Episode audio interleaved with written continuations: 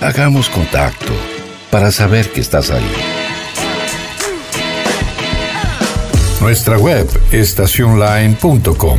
Búscanos en Spotify, YouTube, Instagram y Facebook como Estación Line.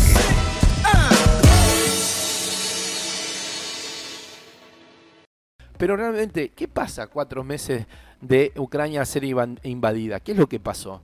¿Qué es lo que está pasando? Y bueno, hemos tratado de, eh, de hacer un resumen de algunas cuestiones. A mí me gustaría eh, eh, comentar una, una, medida que tomó el gobierno de España, eh, Zapatero, Zapatero, digo Sánchez, Zapatero ya no está más hace rato, me quedó, me quedó el, el delay, que según la agencia EFE, largan una publicación, ahí lo vemos, hablando, diciendo que el gobierno aprobó un fondo anticrisis de más de 9 mil millones de euros para poder sostener lo que es la crisis provocada por la guerra de Ucrania. En estos términos lo decía el presidente del gobierno, Pedro Sánchez, ante cuando este, eh, eh, este ¿cómo se llama? Eh, tenía que responder ante los problemas que habían traído aparejado. Hay un aumento de los precios de los alimentos y en general hay un proceso inflacionario que obviamente en la Argentina somos archiconocidos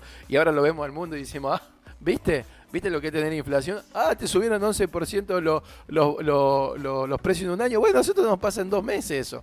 Entonces, ¿viste? Como que le podemos dar una clase al mundo de lo que es vivir con inflación. Pero el problema es que mientras ellos tienen inflación, nosotros vamos a una hiper.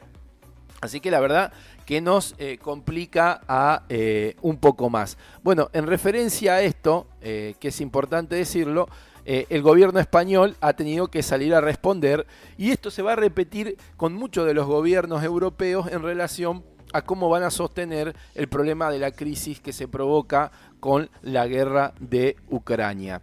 En esto cabe, cabe, cabe señalar que las consecuencias eh, eh, son también de alimentaria. Hay otra nota que Euronews ha puesto en, en consideración en, un análisis muy interesante, donde dice, bueno, a ver, Rusia, ¿qué hace con esto? Miren, ustedes son los que, eh, los norteamericanos son los que metiéndose en la guerra y llevando esta situación a un conflicto de larga data, complican la cuestión alimentaria mundial.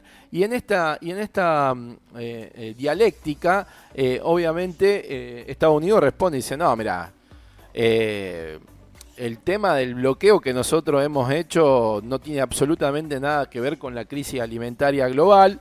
El secretario de Estado de Estados Unidos aseguró que las sanciones impuestas por Occidente a Rusia no son responsables de la crisis alimentaria. El Programa Mundial de Alimentos informó el pasado 21 de junio que hasta hay que hay que hasta 50 millones de personas en 45 países están al borde de la hambruna. Estamos hablando de 50 millones de personas en 45 países que están al borde de la hambruna. La entidad afirma que la guerra de Ucrania ha incrementado una crisis mundial alimentaria sin precedente y advierte que si los países del G7 no actúan de inmediato, los niveles de hambre no pararán de crecer. Cuando parecía que el mundo resolvía el tema del hambre con toda la cantidad de tecnología que tenemos en términos de alimentos y poder producir cosas que sobran, nos sobran alimentos, de repente tenemos una crisis alimentaria global producto de esta guerra. Eh, Anthony Blinken, que es el, secretario de Estado de Estados Unidos, dijo, no, las sanciones que hemos impuesto a Rusia en forma colectiva, en conjunto a otros países, eximen a los alimentos. Primero, no estoy solo, dice, en forma colectiva y junto a otros países. Dice, vengan todos a la misma, a la foto de nosotros somos los autores de la crisis alimentaria, tiene que estar, tiene que estar Alemania, tiene que estar Francia, tienen que estar Inglaterra, tiene que estar Italia, España, todos los países de la Unión Europea, sáquense la foto con nosotros, no me dejen solito a los productos alimentarios, a los fertilizantes, a la aseguradora, a los transportistas, por lo que no hay ninguna razón, ninguna, excepto el bloqueo de Rusia a Ucrania y la negativa de Rusia, que en muchos casos a exportar su propio grano por razones políticas. No hay razón para que esto no se mueva. Sí, es muy difícil, digamos, que si vos estás en guerra con, con, Rusia y te venda el, el alimento, no le vende energía, no te va a vender alimento, entramos en una crisis. Y esta es la consecuencia lógica de lo que produce esto. ¿Es una oportunidad para la Argentina? Y en parte sí, porque nosotros somos exportadores de alimento a nivel global.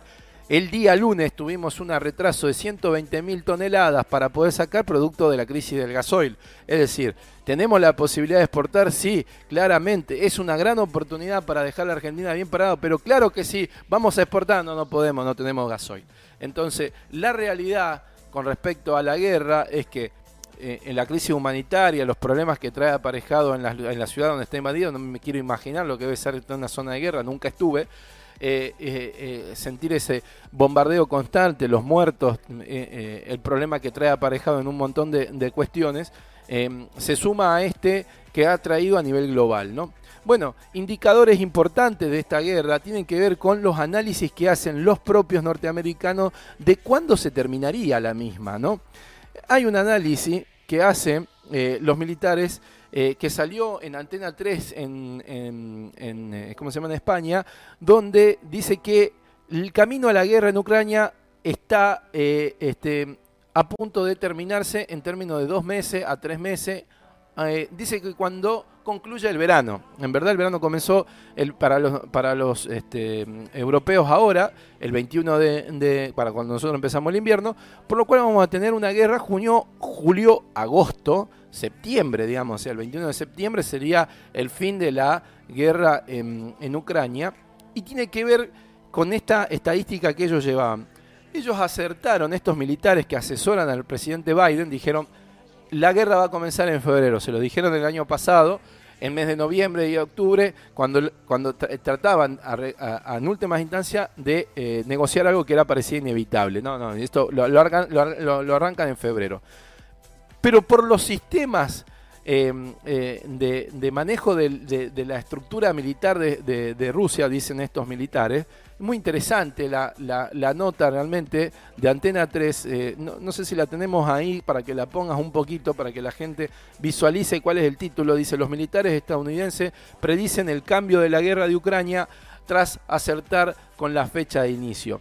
estos mismos militares dicen, hay un desgaste masivo de las fuerzas de expedición, eh, eh, digamos, rusa en sostener una guerra a lo largo del tiempo el tipo de intervención con artillería y con una serie de cuestiones, dicen ellos, no son de largo alcance, digamos, en, tema, en, en términos de tiempo, sí, en términos de, de, lo, de, lo, largo que puede llegar a caer una bomba, ¿no? En eso no, nadie lo está discutiendo. Pero sí con respecto a que no estaban preparados para un, teatro de operaciones que dure muchos meses, dure muchos meses. Ellos pensaban avanzar, consolidar y hacerse del territorio, listo, ahí terminó la guerra. Una eh, una especie de guerra relámpago este, al estilo moderno, digamos, de, la, de lo que en alguna vez Alemania había propuesto en la Segunda Guerra Mundial. Entonces, a ver, ¿qué dice eh, la, la, crónica de esta nota de Antena 3?